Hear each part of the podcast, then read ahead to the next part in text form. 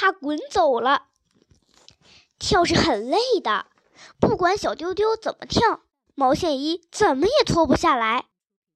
突然，小丢丢不跳了，那倒不是因为他跳不动了，因为他想到了一个问题：干嘛得脱掉毛线衣睡觉呢？对呀，毛线衣好端端的穿在身上，白天整天穿着，干嘛睡觉时要把它脱掉？这个问题，小丢丢怎么一直没想过呢？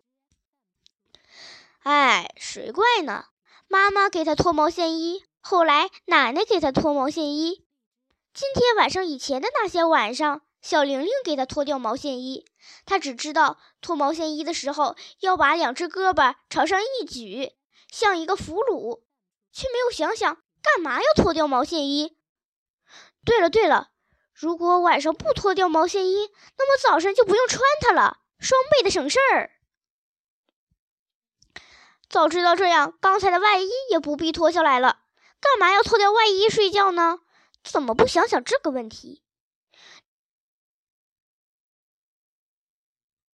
对了对了，晚上不脱掉外衣，早晨也用不着穿外衣，又是一举两得，双倍省事儿。以此类推，睡觉的时候，外面的裤子不用脱，袜子不用脱，嗯，鞋呢？该不该脱呢？这个问题，小丢丢挺费脑筋的。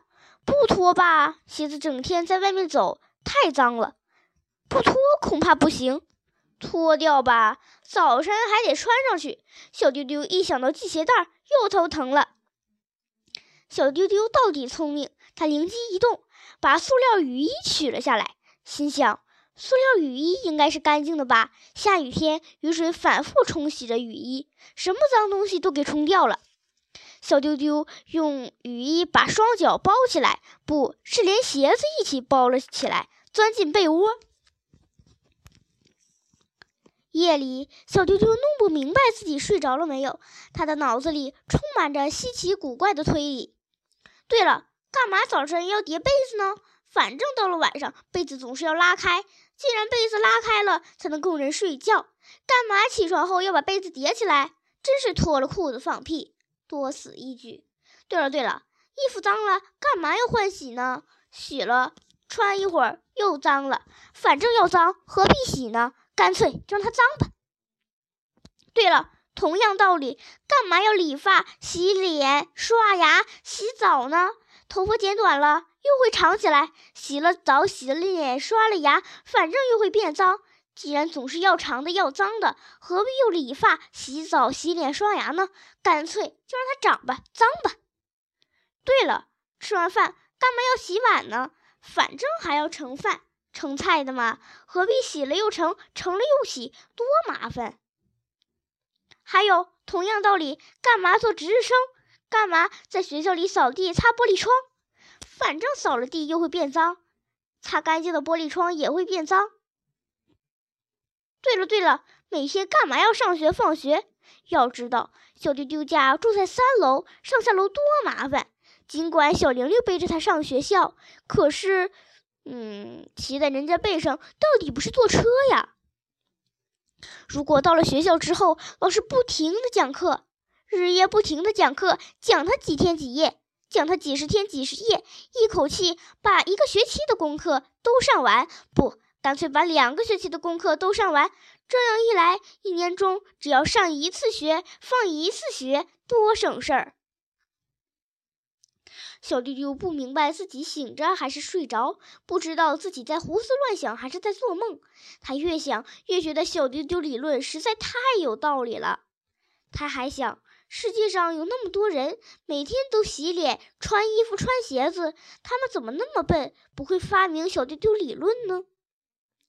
小丢丢越想越得意的时候，响起了砰砰的敲门声。小丢丢，都快几点了，你还不起来？是奶奶的声音。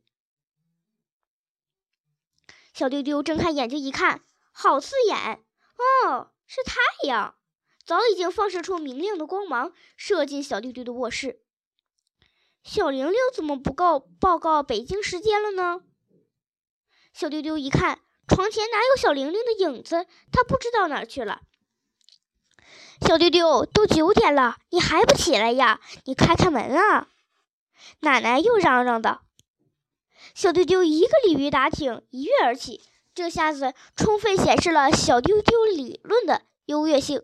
他不用穿毛线衣，不用穿袜子，不用穿鞋子，不用系鞋带儿。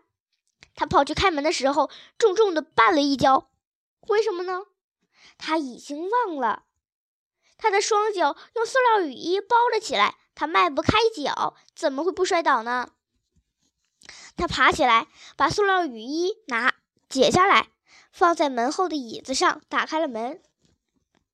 奶奶一看，纳闷道：“咦，小玲玲呢？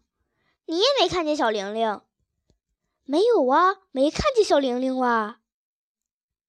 爸爸看见她了吗？爸爸上班了。妈妈呢？”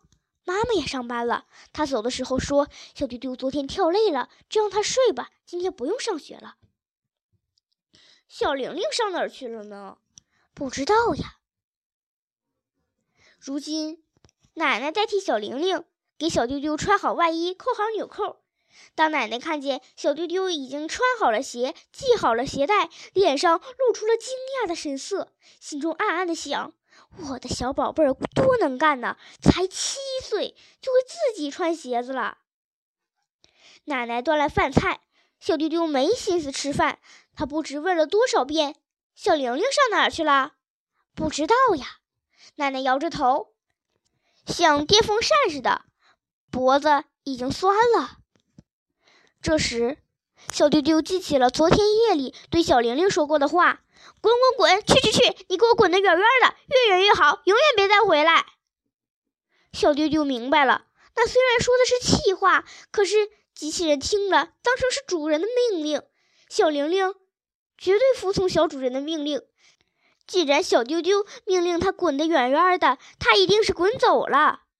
想到这里，小丢丢搁下饭碗，噔噔噔的就往外跑。小丢丢，你上哪儿去呀？我找小玲玲。